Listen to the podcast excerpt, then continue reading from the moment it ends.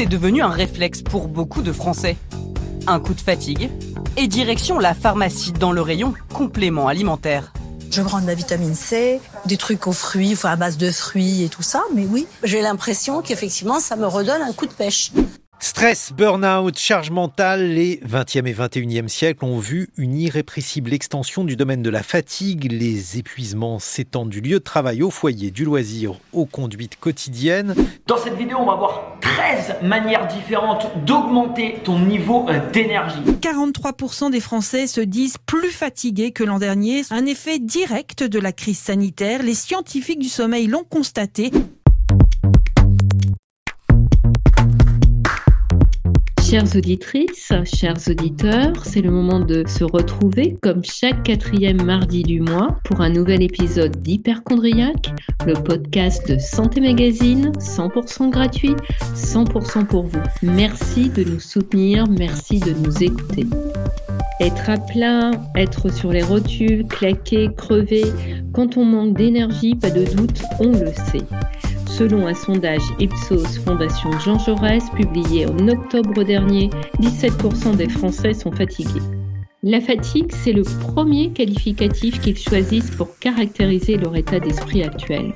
À l'heure où la cinquième vague épidémique est entrée dans nos vies, cette fatigue n'est pas seulement physique, notre mental aussi est atteint. Alors, dans ce contexte fait d'incertitude et de lassitude, comment avoir de l'énergie? Et d'abord, c'est quoi exactement l'énergie? De quoi dépend-elle? Et surtout, comment recharger nos batteries? Je suis Aline Perrodin, la directrice de rédaction de Santé Magazine. Pour répondre à toutes ces questions, je reçois Laurence Ben-Simon Clémente, éducatrice médico-sportive et diététicienne à l'hôpital de la Pitié-Salpêtrière à Paris. Bonjour. Bonjour. Vous êtes une ancienne sportive de haut niveau, championne de France de natation, et aujourd'hui vous exercez à l'hôpital. Pourquoi cette volonté de porter votre expertise en dehors du monde du sport? D'où vous vient cet intérêt? Simplement, euh, j'ai toujours voulu être dans la prévention. Vous savez, quand vous faites du sport de haut niveau, vous devez euh, absolument prévoir tout ce qui va se passer gagner.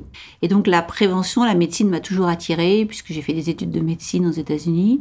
Et euh, la seule chose qui m'intéresse vraiment dans la médecine, c'est la prévention. C'est-à-dire que maintenant, c'est fantastique qu'on peut prévenir tellement de maladies. Et ça c'est quelque chose où j'avais vraiment envie de m'investir. Le mot français énergie vient du latin energia, lui-même issu du grec ancien energeia, qui signifie force en action. Le dictionnaire Larousse la définit à la fois comme une puissance physique, une force mentale, une volonté d'agir. Alors c'est quoi exactement l'énergie? Alors si on prend la définition euh, d'Einstein en physique, c'est E égale mc2, hein, tout le monde connaît cette formule, alors on ne sait pas forcément ce que ça veut dire, mais E c'est l'énergie, m c'est la masse, et c c'est la célérité, c'est-à-dire c'est la vitesse au carré. Et on voit bien euh, en fait intuitivement quelqu'un qui va vite, euh, qui fait les choses bien et rapide, on dit ah il a de l'énergie, c'est spontané, c'est intuitif. Cette célèbre formule, Albert Einstein l'a écrite en 1905. Il a alors 26 ans n'importe quel morceau de matière contient une énergie. Dans notre corps, est-ce la même chose? L'énergie dans le corps humain, ça va être autre chose. C'est l'adénosine triphosphate, c'est une réaction chimique. L'adénosine triphosphate, l'ATP, qui se transforme en adénosine diphosphate, l'ADP. Et il y a un phosphate qui est libéré. C'est ça l'énergie musculaire. C'est ce qui va nous donner euh, la possibilité de bouger notre muscle. Trois lettres. ATP ou adénosine triphosphate, dont vous avez peut-être déjà entendu parler. C'est la source d'énergie, le carburant de toutes nos cellules. Malheureusement, le stock d'ATP présent dans notre corps est faible. Il faut donc en fabriquer sans cesse. On fabrique de l'adénosine triphosphate à partir de soit des triglycérides, à partir des graisses, donc de notre gras, de notre tissu adipeux, soit à partir du glycogène que nous avons stocké dans nos muscles et dans notre foie. Mais on a beaucoup moins de réserves de glycogène que de réserves de lipides. Hein. On a tous quelques kilos euh, un peu posés sur les hanches qui nous permettent d'espérer avoir de l'énergie pendant plusieurs jours. Avoir un peu de gras, c'est donc bon pour garder la forme. Voilà enfin un discours positif à propos de nos bourrelets. Ah oui, tout à fait, un peu, pas beau, pas trop, mais un peu. Oui, c'est de l'énergie qui est stockée. Est-ce pour cette raison que la répartition des graisses est différente chez les hommes et chez les femmes? Alors, si on prend le stockage d'énergie, euh, oui, les femmes vont avoir tendance à stocker plus du tissu adipeux que les hommes. Et donc, on a euh, forcément plus d'énergie stockée bah, pour assurer les grossesses, l'allaitement et ainsi de suite. Pourtant, il est couramment admis que les hommes ont plus de force, plus d'énergie que les femmes, non? Pas forcément, non. Je ne vois pas pourquoi les hommes auraient plus d'énergie que les femmes. On a un système énergétique pour assurer les grossesses et l'allaitement euh, qui est extrêmement performant, les femmes. Alors après, on a peut-être une masse corporelle et euh, une taille plus petite, mais à masse égale, euh, je pense que la femme est très bien placée. Et c'est elle qui transmet les mitochondries d'ailleurs. Les mitochondries, c'est les petites mini-centrales nucléaires qui sont dans les muscles qui permettent justement de fabriquer cet ATP. En prenant de l'âge, on a l'impression de tourner au ralenti, de ne plus avoir la même vitalité. Est-ce parce qu'on a moins de muscles, moins de mitochondries et qu'on fabrique moins d'ATP alors, la, perte de masse musculaire, euh, ça n'a rien à voir avec perte d'énergie, c'est deux choses totalement différentes. La perte de masse musculaire, c'est parce qu'on bouge moins, c'est la sédentarité qui vient. On peut tout à fait, euh, en ayant une vie active, ne pas perdre de masse musculaire ou en perdre très peu jusqu'à 85 ans. Au-delà, c'est plus compliqué, mais jusqu'à 85 ans, on peut conserver une grande partie de sa masse musculaire. En fait, la graisse, c'est du stockage d'énergie, alors que les muscles, c'est l'utilisation d'énergie. Les personnes âgées ont donc intérêt à être un peu enveloppées. D'ailleurs, les études montrent qu'avec un léger surpoids, on vieillit en meilleure santé. Oui, c'est une énergie euh, qui peut euh, leur servir en cas d'opération, en cas de coup dur, euh, en cas de maladie. L'énergie, c'est du gras, c'est l'énergie, le gras en fait. Mais attention, je n'encourage pas les personnes à être obèses ou en surpoids. Hein. C'est juste ce qu'il faut en gras, c'est-à-dire que c'est 22%. L'idéal, c'est que la masse grasse soit de 22% de la totalité de la masse de la personne tous les organes n'ont pas la même consommation d'énergie. Le cerveau est le plus gourmand. Il engloutit dix fois plus d'énergie que le reste du corps. Même lorsque nous nous reposons, il consomme environ 20% de notre production d'ATP. Alors, de l'énergie, ça dépend laquelle. Parce que le cerveau, par exemple, euh, va consommer du glycogène exclusivement. Il n'a pas la capacité qu'a le muscle, c'est-à-dire qu'il n'a pas la petite mini-centrale nucléaire euh, que sont les mitochondries. Et il n'a pas cette possibilité de transformer le gras en énergie pour lui. Il va être obligé d'utiliser directement du glycogène. Le glycogène, vous l'avez déjà évoqué tout à l'heure, c'est en fait un sucre composé de plusieurs molécules de glucose.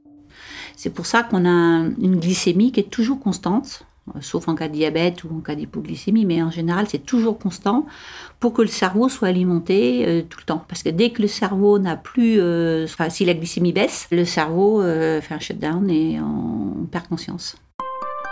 Peut-on faire des réserves d'énergie? Alors en fait, pour bien comprendre l'histoire des ATP qui se transforment en ADP, alors l'adénosine triphosphate, c'est un peu comme si c'était des croquettes. Et donc selon qu'on puise dans les graisses, on a un certain nombre d'ATP qui sont fabriqués. Et si on puise comme le cerveau dans la réserve de glycogène, qui est beaucoup plus petite, on va aussi fabriquer des ATP. Et donc euh, l'énergie qui est le plus stockée chez l'être humain, que ce soit homme ou femme, ça va être euh, les lipides qui vont euh, pouvoir, lors de la bêta-oxydation, donc il faut qu'il y ait suffisamment d'oxygène, c'est un peu comme une cheminée, il faut qu'il y ait suffisamment d'air qui arrive proche euh, de la réaction chimique pour que, euh, si vous voulez, à ce moment-là, le triglycéride, la, la, cellule graisseuse, se transforme en 143 ATP. Et par contre, une mole de glycogène, c'est-à-dire de la nourriture qui est plutôt issue du sucre, va fabriquer, s'il y a suffisamment d'oxygène, 36 ATP. Et si jamais on est en dette d'oxygène, c'est-à-dire trop essoufflé, que 2 ATP, il va fabriquer beaucoup d'acide lactique. Donc c'est pour ça que souvent on dit ah il a plein d'énergie, il est jamais fatigué, capable de monter tout ça parce que ce sont des personnes qui vont fonctionner, si vous voulez, en transformant, en formant leurs croquettes qui vont servir à nourrir leurs muscles euh, depuis les, graisses. Ils vont tous les jours euh, diminuer leur masse graisseuse, puis la restaurer le soir en mangeant, mais ils vont fabriquer leurs ATP, leurs croquettes musculaires à partir de la graisse. Et d'autres personnes qui sont tout le temps fatiguées, épuisées, ne sont pas au bon rythme et vont fabriquer leurs croquettes musculaires, entre guillemets, à partir du sucre, du glycogène. C'est beaucoup plus restreint parce qu'on n'a qu'une heure d'autonomie en fait. donc euh, dès qu'ils ont fait euh, monter trois fois les escaliers et courir un tout petit peu trop vite, Ils ont soif, ils ont faim, ils sont fatigués parce qu'ils sont pas au bon rythme, tout simplement. On manque d'énergie si on n'est pas au bon rythme, dites-vous, mais comment le déterminer? Alors, c'est euh, en fait euh, ce qu'on fait à la pitié. On fait maintenant, on fait un test d'effort à tous nos patients et on évalue leur seuil. Donc, il y a deux seuils le premier seuil ventilatoire et le deuxième seuil ventilatoire. Le premier seuil ventilatoire, c'est le seuil d'endurance. On est à peine essoufflé, mais on est un peu essoufflé. On transpire un petit peu, mais à peine.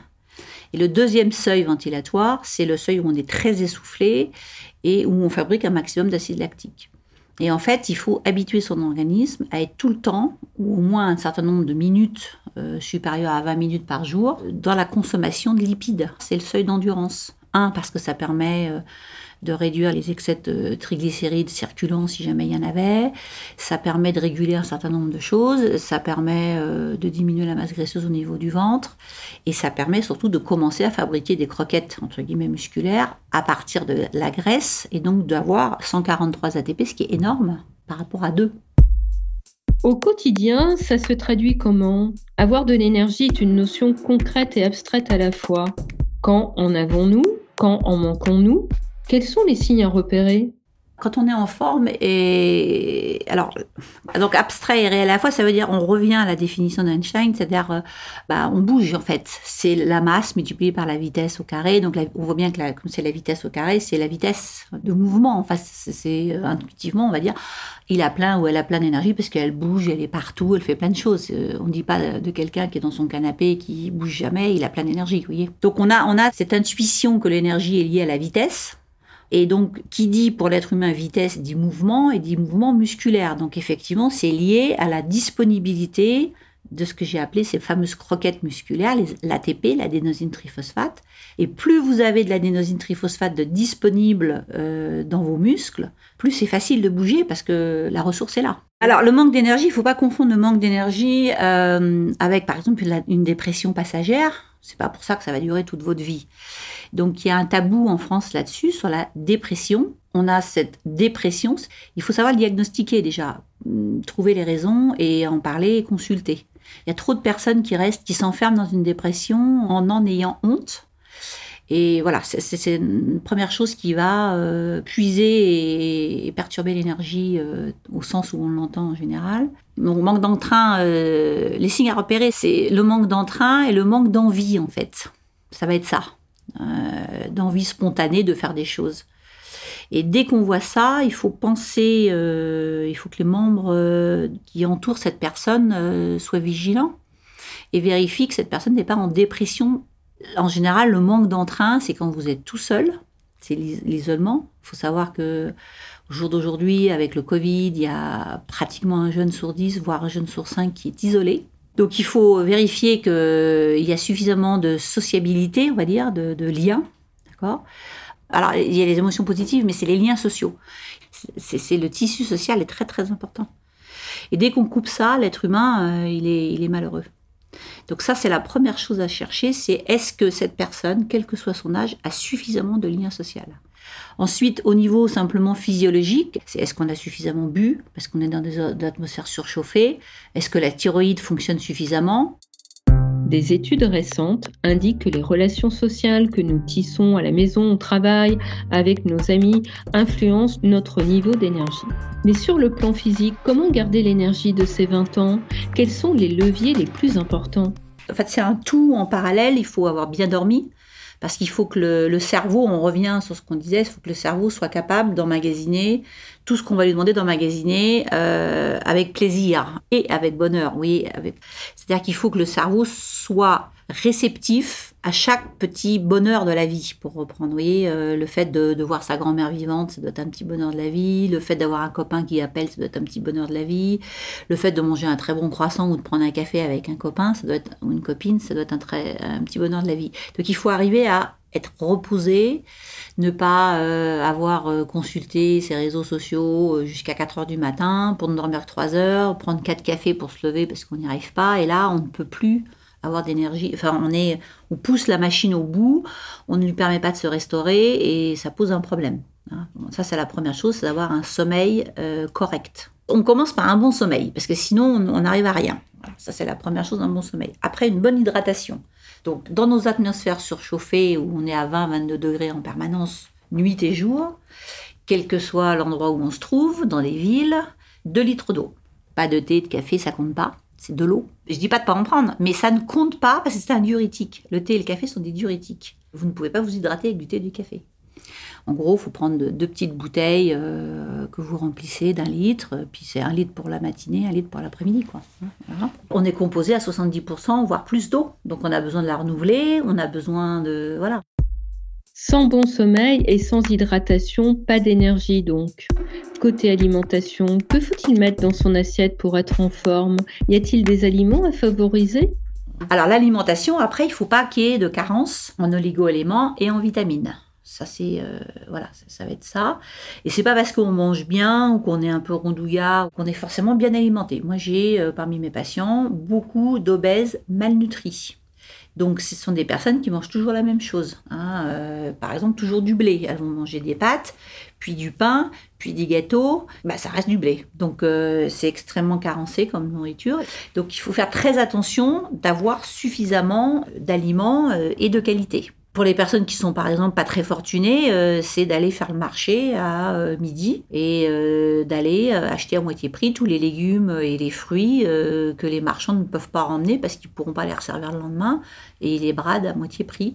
Et c'est manger ça, voilà, manger ces 10 fruits et légumes par jour qu'il faudrait manger, enfin 10 fruits et légumes différents. L'autre jour, j'avais un patient, il me dit oui, oui, je mange 5 fruits par jour. Je dis ah très bien, qu'est-ce que vous mangez? Bah, 5 oranges.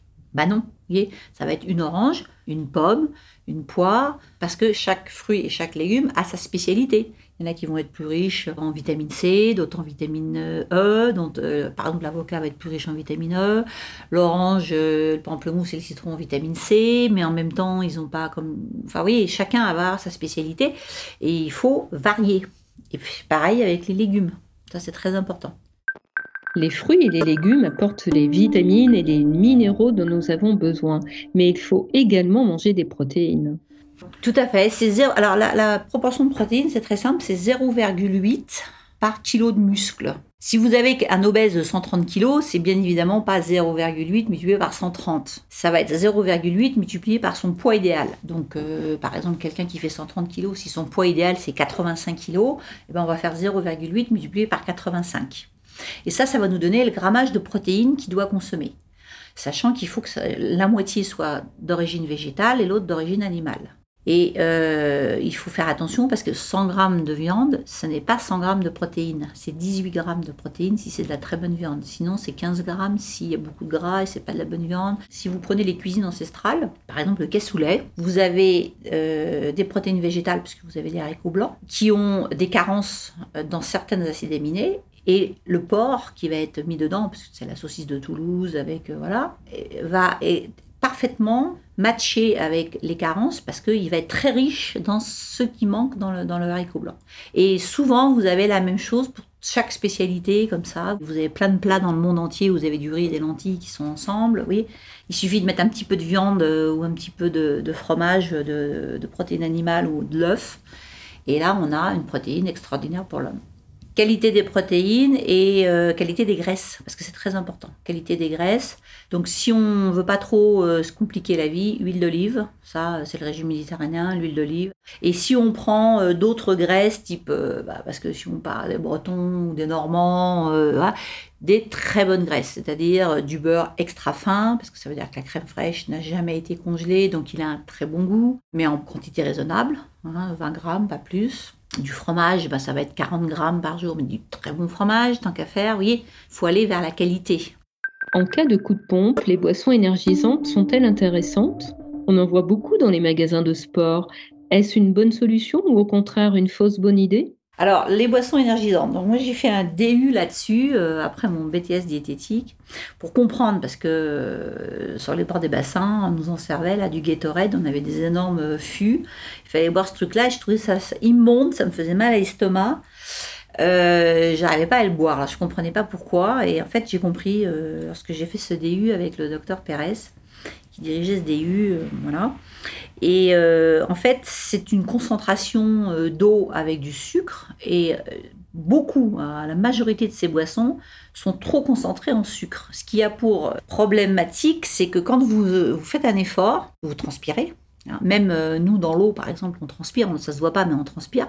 Et il faut absolument qu'on se réhydrate. Si, quand on essaie de se réhydrater, on prend quelque chose qui est trop concentré, dans l'estomac et qui se trouve être un appel d'eau de notre organisme vers l'estomac pour diluer cette concentration, ça fait des crampes d'estomac horribles. C'est ce qui se passe par dans un marathon. Et euh, vous avez ce que vous allez appeler plus du tout d'énergie parce que forcément il n'y a plus d'eau, tout s'arrête. La plupart de ces boissons euh, doivent être coupées. Il faut en mettre même pas un quart et trois quarts d'eau, voyez, pour qu'on arrive à avoir une bonne euh, possibilité d'hydratation. Donc il y a ça, et puis après, bon, il y a des vitamines qui sont absolument pas euh, absorbables immédiatement. Donc ça n'a pas un intérêt majeur. Enfin, je, voilà. Et puis alors il y en a, il y en a qui mettent des acides aminés en plus. C'est de la pub, euh, tout simplement. hein. Le café, vous nous l'avez expliqué, est diurétique. Et ce n'est pas une boisson hydratante, mais est-il énergisant? C'est stimulant et ce que ça va faire, c'est que ça va probablement euh, programmer un certain nombre de réactions chimiques hormonales et euh, libérer du glycogène en plus grande quantité dans le corps. Ce qui fait que le cerveau va être content parce qu'il va avoir un apport de sucre supérieur et c'est ce qui fait qu'on a l'impression qu'on est intelligent quand on a bu du café. Vous parlez d'hypoglycémie. Justement, en cas de malaise, il est conseillé de manger un morceau de sucre. Bah, C'est-à-dire que euh, à partir du moment où vous absorbez du sucre pour qu'il arrive dans vos muscles, euh, il faut au minimum entre 20 et 30 minutes. Beaucoup de compléments alimentaires affichent des promesses alléchantes. On peut lire sur leur packaging qu'ils vont nous booster, nous donner un coup de fouet pour atteindre une énergie max ou encore active. Une telle supplémentation est-elle intéressante? Permet-elle vraiment d'avoir plus d'énergie? La complémentation, on complète sur une prise de sang et la supplémentation, c'est on, on saupoudre. Donc, ce qu'il faut faire, c'est complémenter quand on a diagnostiqué qu'il y avait euh, une carence. Donc, c'est des prises de sang pour voir si on manque de fer. Et donc, à ce moment-là, on complémente juste sur le fer. C'est des prises de sang pour voir si on est en carence de vitamine D, par exemple. Et à ce moment-là, on va complémenter la vitamine D. Et on ne fait pas de la supplémentation comme ça, je t'en donne, et ainsi de suite. La seule chose qu'on peut supplémenter, c'est-à-dire en, en prendre n'importe quand, quoi qu'il arrive, c'est le magnésium. Parce qu'on sait que euh, c'est quasiment euh, 400 mg, euh, je dis quasiment, c'est un chouïa moins, mais voilà, par personne adulte. Et euh, même les jeunes en croissance, ils ont besoin d'énormément de magnésium. C'est très difficilement assimilable, le magnésium. Donc là, après, il faut prendre, euh, il faut faire très attention parce qu'il y a des erreurs euh, qui sont faites. C'est de prendre du magnésium avec une vitamine B. Il faut pas déséquilibrer les vitamines B non plus. Vous voyez, quand on prend des vitamines B, il faut, parce qu'on en a besoin, il faut prendre quelque chose qui est structuré avec euh, la B1, la B2, la B3, la B5, la PP, la B9, faut que ça soit euh, et la B12 en même temps. On a parlé du sommeil, de l'alimentation. Qu'en est-il de l'activité physique? Est-ce qu'elle nous donne de l'énergie ou au contraire, est-ce qu'elle nous en prend? Alors l'OMS nous dit de faire 150 minutes d'activité physique modérée par semaine. Puis ah, c'est tout. Puis après, elle nous dit ces 150 minutes doivent être réparties de façon quotidienne et elles doivent être donc, donc un petit bout chaque jour. Et ces 150 minutes doivent être réalisées par tranche de 10 minutes minimum. Ça veut dire qu'on ne peut pas faire 9 minutes, puis aller prendre son, son café ou son bain et recommencer 9 minutes. Par contre, on peut faire 11 minutes, aller prendre sa douche, revenir et recommencer 11-12 minutes après. Mais c'est jamais moins de 10 minutes. C'est les, les 10 minutes, c'est vraiment c'est le début du déclenchement de la bêta-oxydation en fait. Et en plus, ces 10 minutes-là, il faut les faire à l'intensité modérée. Donc l'intensité modérée, c'est pas comme on a envie, parce que moi je pense que modéré c'est ça, et vous, vous pensez que modéré c'est ça. C'est au premier seuil ventilatoire dont on parlait tout à l'heure. C'est-à-dire c'est l'endurance. C'est-à-dire que si vous savez pas du tout ce que c'est, bah, il faut aller faire un test d'effort et c'est pas un luxe de faire une fois un test d'effort dans sa vie. Ça peut éviter une crise cardiaque, ça peut éviter plein de choses parce qu'on peut dépister plein de choses au niveau cardiaque. Et donc il faut y aller et à ce moment-là, le cardiologue vous donne votre premier seuil ventilatoire qui est le seuil d'endurance. Et là, idéalement, vous mettez un cardiofréquencemètre et vous essayez de faire 10 ou 12 minutes au rythme que le cardiologue vous a donné. J'ai un autre euh, patient qui, euh, en fait, euh, me disait je marche deux heures tous les jours.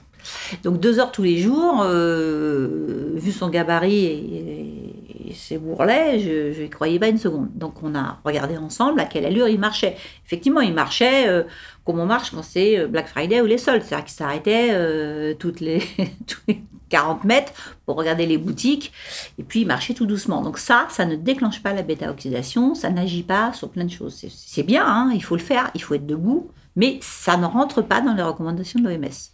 Et donc les recommandations de l'OMS, si vous voulez marcher, c'est de la marche très très très rapide, sans interruption. Donc c'est compliqué à faire en ville. Et si vous faites par exemple euh, les 150 minutes, si vous voulez faire la même chose chaque euh, jour, répartir vos séances exactement de la même façon, ça fait 22 minutes par jour. C'est une possibilité, mais vous pouvez faire 10 minutes, 30 minutes, 50 minutes, 10 minutes. Enfin après vous faites votre sauce comme vous voulez et à la fin il faut que ça fasse 150. Mais euh, si vous faites 22 minutes, par exemple, tous les jours, euh, au bout de 10, 12 minutes, vous êtes complètement trempé. hein.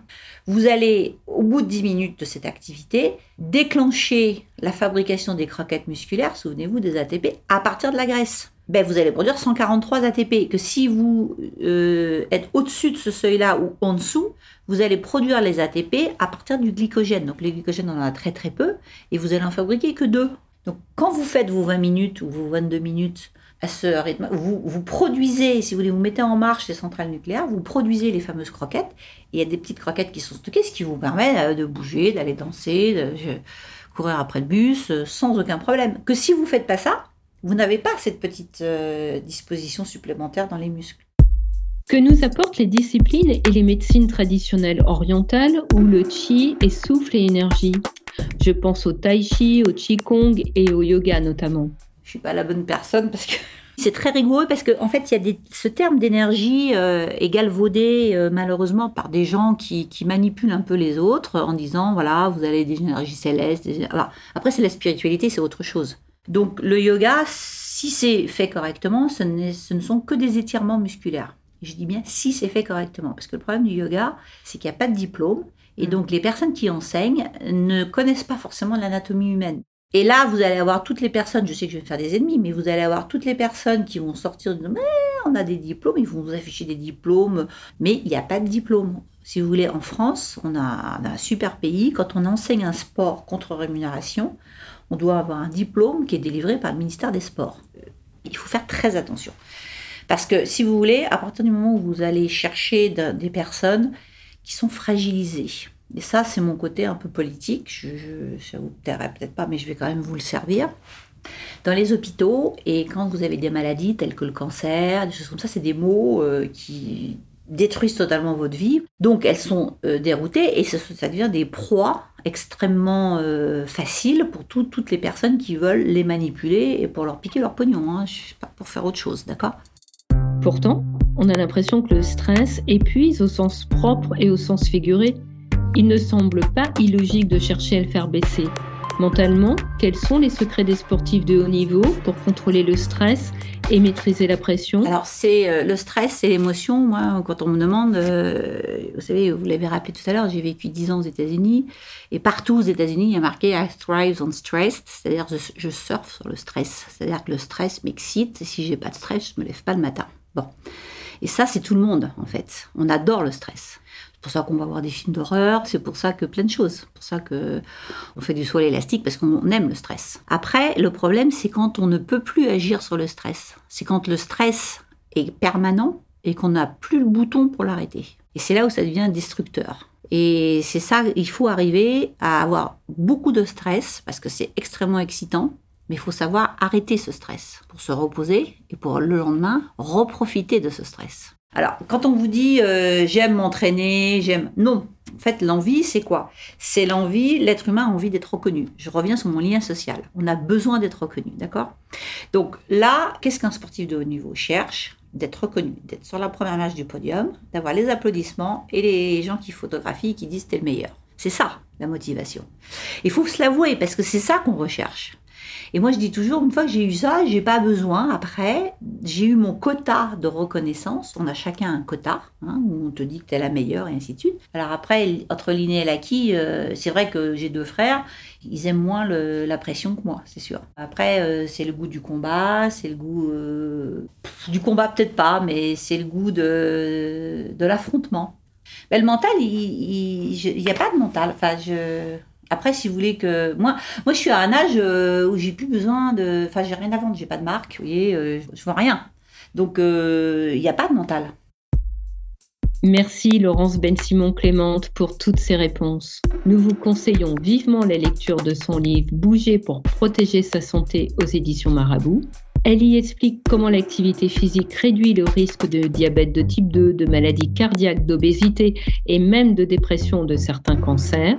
J'espère que ce podcast vous aura aidé à mieux comprendre ce qu'est l'énergie, alors que les disciplines énergétiques sont à la mode, allant parfois jusqu'à se qualifier de médecine, les trois piliers de la vitalité sont en fait des choses simples et accessibles.